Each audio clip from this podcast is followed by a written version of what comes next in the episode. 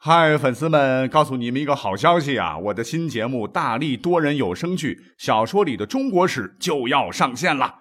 想要了解新节目或者跟我互动聊天，赶快来加入 VIP 粉丝群，入群二维码就在本期节目的声音简介中。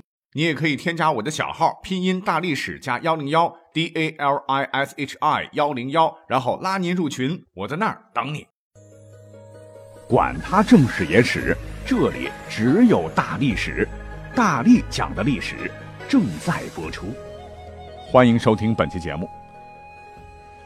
那这两天看到一句话啊，说的特别有哲理啊，说几千年来，人类在物质上发展够快的，但精神上又进步了多少呢？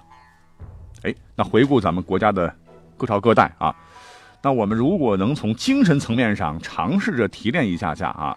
我们就会发现，总有这么几句话啊，是高度精辟的概括了一段历史，甚至是一个时代。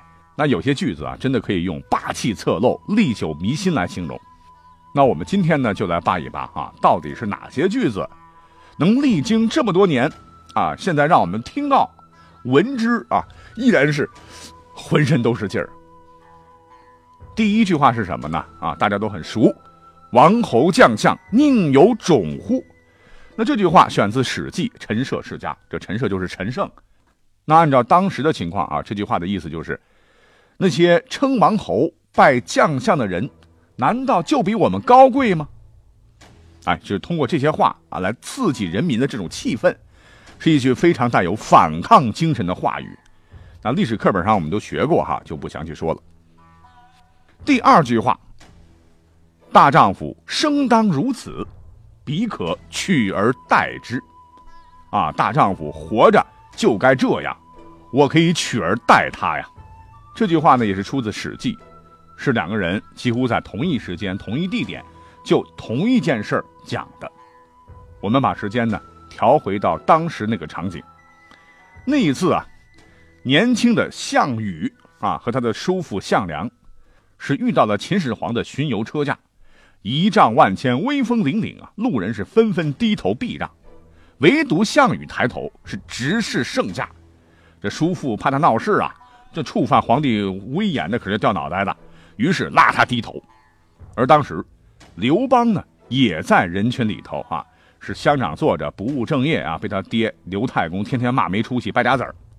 他看到这个皇帝够威啊，就脱口的说出了这句话的前半句：“大丈夫。”生当如此啊！而当时的项羽被项梁压着脖子啊，是愤愤不平的说出了后半句：“彼可取而代之。”历史有时候啊，就是这么具有戏剧性啊。那当时两个人是搁到人堆里都是找不到的主啊，彼此谁也不认识啊，却几乎在同一时间和空间说出了心中的未来志向。大丈夫当如是也啊，其中。不仅体现的是一种胸怀和志向了哈，大丈夫活着就应该这样嘛，是指做皇帝啊，也是对秦始皇的一种崇敬啊，对秦始皇功绩的一种肯定。而彼可取而代之，我们感觉一下哈，它体现的则是一种自负雄心，也隐含着对秦始皇的轻视之意。那这两句话都很大气呀，因为两个人都有雄心嘛。可是相比之下，大丈夫当如是也哈，更显得有城府。有度量，有胸怀，有志向。不知道秦始皇当年在车辇帷帐中啊，是否瞅见了这两个意气风发的年轻人？谁能想到若干年以后啊，时日造英雄，就是这两位啊，一个汉王，一个楚王，成为了轰轰烈烈的反暴秦运动的领袖，成为了秦始皇雄吞六国、一手铸造的大秦帝国的掘墓人。也许是当年两个人的志向。还是有这么一点点些许的高低啊！力拔山兮气盖世的楚霸王项羽，最后被迫是自刎乌江啊，彻底败给了大风起兮云飞扬的刘邦，是非成败转头空。但无论怎么样哈，就是靠着这两句话吧，这两个人最终是推翻了强大一时的秦王朝，做到了自己当时所说。那从这一点来讲，这也许就是豪言壮语。和吹牛逼的根本区别了。第三句话，犯强汉者，虽远必诛。哎，这句话也比较熟了。想到去年啊，南海仲裁的荒谬判决新闻出来以后啊，不由得就让我们想起了这句古人的状语：“犯强汉者，虽远必诛。”可是你想知道吗？到底是谁说出了这句名言呢？那说这句话的正是西汉的元帝成帝时的名将陈汤。那很多朋友一听到西汉名将韩信了、卫青了、霍去病了、周亚夫、李广了，其实告诉各位，陈汤那也绝对。是可以和上面几位不相上下的名将。那话说，自从汉武帝北击匈奴之后啊，匈奴与汉朝的漠北势力是互有消长，虽然是没有大战，但是小摩擦时时不断。而真正进入对匈奴的和平时代啊，就始自西汉中后的汉元帝时期。那这位汉元帝叫刘氏啊，在历史上是个庸君。虽然本人是多才多艺、品行不错啊，是个好人，但我们要知道，好人不一定能成好皇帝啊。性情柔弱、缺乏主见、依重宦官、权威旁落，为西汉的衰落埋下了祸根。但是在历史上啊，正是在他的执政时期，外患是日渐减少啊，匈奴是很少主动攻汉，汉匈之间延续了六十年的战略和平。原因呢，无外乎有三个，一个是。匈奴内乱，但更主要的呢是以下两个原因：一个是和亲外交，比如说昭君出塞；另外一个呢就是陈汤和匈奴打的那场郅支之战。话说，在元帝的爸爸汉宣帝末年，匈奴分裂成了呼韩耶以及呼图武斯啊，也就是郅支两大集团。这呼韩耶亲汉呢，啊，昭君就是许给他的。而郅支部呢，一直是与汉为敌。那郅支单于是远涉西北，兼并了乌孙、大渊，又与康居联手，势力渐强，逐渐成为了西域一霸，准备和大汉决一高下。在公元前三十六年，我们说的这位主人公陈汤，与甘延寿是奉命经略西域。陈汤呢，敏锐地意识到。如果郅支单于在西域继续做大，那势必会改变西域格局，对汉朝不利。如果郅支单于进一步北击伊烈，西取安西，再拿下肉支、乌邑，那这样一来，看看地图啊，汉朝就等于失去了西域的屏障藩篱呀，就完全暴露在匈奴的铁蹄之下。那这样汉朝就危险了。陈汤呢，就把他这个想法和同事甘延寿一合计，两个人决定啊，趁着郅支单于。羽翼还没有丰满，立即征发屯田兵士，并联合乌孙人主动出击，将祸患消除在萌芽状态。陈汤当时说的原话就是：“直指其城下，彼亡则无所知，守则不足自保，千载之功可一朝而成也。”当时呢，陈汤大军是兵分六路出击啊，三路由南道，三路由北道。大军呢，先是捕获了匈奴的小跟班康居父王及其亲贵，然后呢找俘虏做向导，然后大军是直指郅支都城赖水，开始了斩首行动。陈汤是命大军四面围城，引弓箭射入城中，形成天网。匈奴这边呢弓箭也不弱呀，就双方展开了对射。郅支单于呢最后是脑门中箭，他的夫人呢也是中箭身亡。陈汤大军呢就趁势以火攻城。在硝烟中突袭入城，割下了郅支单于的首级，并生擒匈奴上千人，彻底歼灭了反汉的匈奴郅支部落，一举确立了汉朝在西域的宗主国地位。哎，注意啊，我们曾经讲过古罗马军团残余部啊，那有的史料说可能被汉军俘虏，哎，说的就是这场战役。在大破郅支之后呢，陈汤、甘延寿啊，就赶紧给皇帝写封信。除了报功呢，还有一点就是要负荆请罪。啊，这不是打胜了吗？请什么罪呢？啊，因为他们发动的这场战役啊，压根儿就没有给中央报告，是假借皇帝的命令打的仗。在当时啊，不管你是不是担心机会稍纵即逝，还是想替大汉彻底消除隐患，可是你不听节制，擅自用兵，还假托皇帝命令兴师动众，那可是要诛九族的重罪。而犯强汉者，虽远必诛。那这句话，正是出自陈汤给汉元帝的这封信里边。这封信写的是有理有据，荡气回肠啊啊！好在汉元帝他是个庸君啊，不是个昏君，是立马赦免了陈汤的矫诏之罪，还最后封了陈汤做了关内侯。所谓是往事越千年，但这句犯强汉者虽远必诛的豪言壮语依然是言犹在耳啊！所以今天的这个节目呢，就列出来，让我们再次重温一下下。第三句话是“苍天已死，黄天当立”，这是东汉灵帝在位期间爆发的黄巾起义军所使用的口号了哈。苍天指的是汉王朝，因为汉代官员的军服的衣服是以苍青色为主，黄天就是指黄巾起义军。其实呢，起义军的口号喊的没错哈，当时大汉王朝真的是气数已尽了。在位的汉灵帝刘宏啊，比他爸还昏庸呢！啊，不仅没有采取任何措施改变之前的混乱局面，是更加的变本加厉。再加上旱灾、水灾、蝗灾等灾祸是泛滥，四处怨声载道，百姓是民不聊生啊，国势是进一步衰落。那我们都知道，东汉末年也是宦官专权的鼎盛时期。那这位灵帝是大肆宠信宦官，以至于宦官有恃无恐。毫无忌惮地迫害正直的士大夫和太学生，直接造成了第二次党锢之祸。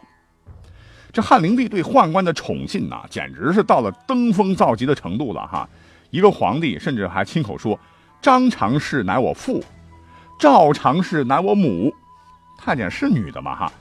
这宦官仗着皇帝的宠幸是胡作非为啊，对百姓勒索钱财，大肆搜刮民脂民膏，可谓是腐败到极点。除了政治的极端腐败，汉灵帝这老兄啊，骄奢淫逸，在中国历代皇帝中也是名列前茅。那他在后宫呢，随时随地看中哪个女子长得美貌，就拉上床上交欢。他当上皇帝以后呢，这宫廷的女子和后世不同的是啊，都穿的是开裆裤啊，啊，这里边什么都不穿，就是为了让皇帝临幸方便。你说就是这么一个乐色皇帝啊，苍天不死，那简直就是天理难容啊！那为什么要把这句话要挑出来？更重要的是，我觉得哈，能在那个以天为绝对权威、君权神授的时代，能吼出“苍天已死”这种蔑视皇权的霸气口号，那真真是值得我们为他们点赞的哈！您说是吗？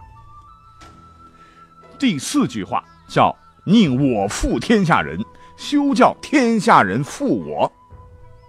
那说这话的呢，不是曹操，谁呢？是写了《三国演义》的罗贯中。因为根据《三国演义》这个小说里交代，哈，这个背景是曹操当时行刺董卓未遂，弃官逃亡，逃到了中牟县，被军士给抓住了。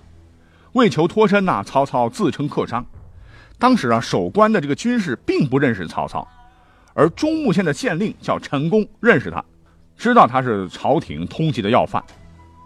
本来成功这个老伙计可以不说破的，但他呢却当众说破，还扬言要押解曹操去京城请赏。这曹操一听完了啊！可是这陈宫啊是另有打算啊，晚上呢又亲手把曹操放了，是弃官携款随曹操一起逃亡。那这里边可以看出陈宫是挺贼的哈，我帮你也必须把边际效益最大化。总之，这两个人呢，一路逃窜到了曹操家的世交，叫吕伯奢的住处。这个吕伯奢啊，诚意相待啊，外出置酒，家人呢是杀猪接风啊。不料磨刀声霍霍，惊醒曹操啊。曹操以为这家人要杀他，因此杀掉吕的家人。逃出吕家路上，又遇到了吕伯奢打酒归来，是倍感懊悔呀。但是又怕吕伯奢回去以后看到家人惨死，心生报复，所以呢，干脆一不做二不休，就把吕伯奢也给杀了。之后就撂下了这句狠话：“宁叫我负天下人，休叫天下人负我。”说白了就是说我老曹绝对不能吃一丁点亏，谁让我吃亏我弄死他。但是啊，《三国演义》它是小说啊，我们来看看陈寿的正史《三国志·武帝纪》啊，里边呢明确就写了：太祖以卓终必复败，遂不就败，逃归乡里。也就是说，不是刺杀董卓失败了啊，是看到董卓实在成不了事儿，官不做了，跑了。从树席过故人，城高吕伯奢，也就是说跟陈宫也没啥关系。伯奢不在，其子于宾客共劫太祖，取马及物，太祖手刃击杀数人，是被迫的自卫反击呀！啊，没有曹操杀人之后所发的这个感慨的记载。而在东晋呢，有一位史学家，他写了一本杂记啊，里面又说，太祖闻其食气声，以为屠己，遂夜杀之，继而凄怆曰：“宁我负人，勿人负我。”遂行啊，注意，是宁我负人，勿人负我，不是《三国演义》里头那几个字根据杂记的记载呢，虽然说杀人的起因啊有点跟《三国演义》类似，但是。他杀完人呢，情感状态，哎，我们细细分析一下，和《三国演义》里头的跟那可不一样。既然是凄怆嘛，哈，应该是他在已知铸成大错时，是愧疚难当啊，在悲怆痛哭时说的那句话。翻译过来就是：难道是我对不起别人，没有人对不起我吗？这应该是一个自责的反问句，而绝对不是啊，宁可我辜负天下人，也不能让天下人辜负我。来凸显曹操是个无毒不丈夫的奸臣。其实乱世当中啊，人他是没有什么好坏之分的，曹操也一样。但是无论怎么说吧，啊，罗贯中的这句话还是比较有霸气的哈。所以今天呢，也把它来讲一讲，顺便呢给曹操啊这个脸谱化的人物来评个反。第五句：人生自古谁无死，留取丹心照汗青。哎，谁都知道，这是南宋末年南宋宰相文天祥在广东兵败被元军俘虏，带往北方囚禁途中，经过伶仃洋写下的《过伶仃洋》诗里的一句。但我们下面呢，不读诗，而是讲一个鲜为人知的事儿。您可能不知道哈，从文天祥当时被俘，到最终英勇就义的四年时间里，就是因为文天祥他一直不殉国。让无数人是焦虑不安，坐不住，为什么呢？啊，就是担心他不死，担心他投降，让大宋的贞洁受损。所以说，文天祥是个英雄，也是个时代的悲剧啊，因为他被道德绑架了。时间关系，来讲最后一句：西方殖民主义者在东方海岸架起几门火炮，就可以奴役一个国家的时代已经过去了。说这句话的人呢？正是横刀立马的彭德怀元帅，所谓是百年屈辱一朝雪。那这句话拿到现在，我都觉得很有教育意义，令人振聋发聩。所以本期节目结束的时候呢，让我们再来重温一下彭老总的这句话，相信你我的感受都是一样的。好，感谢收听本期节目。因为门牙少了一颗啊，所以说话它透风啊，让您的耳朵受累了哈。希望您理解。我们下期再会喽。